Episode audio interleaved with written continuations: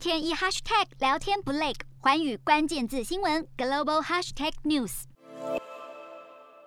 阿里巴巴十八号将财测下修，新公布的二零二二会计年度第二季净利年减百分之三十九，当净营收年增百分之二十九，约两千多亿人民币，不仅不如市场预期，全年营收预计成长百分之二十到百分之二十三，也低于五月所预测的百分之三十。悲观的猜测立刻反映在股价上，十八号阿里巴巴在纽约挂牌的股价中场大跌百分之十一点一，以一百四十三点六美元作收，而自年初以来跌。幅已经达到百分之三十八，阿里巴巴前景悲观，显然北京日益收紧监管是主因。阿里巴巴旗下的电商平台过去一年来吞下巨额的反垄断罚单，焦点也转向贡献社会的公益捐赠。而阿里巴巴对财测的回应称，业绩是反映整体市场状况。中国第三季经济成长趋缓，使得民间消费热度降温。此外，日益竞争的电商市场也有影响，像是拼多多和抖音等分时电商市场，也让阿里巴巴压力倍增。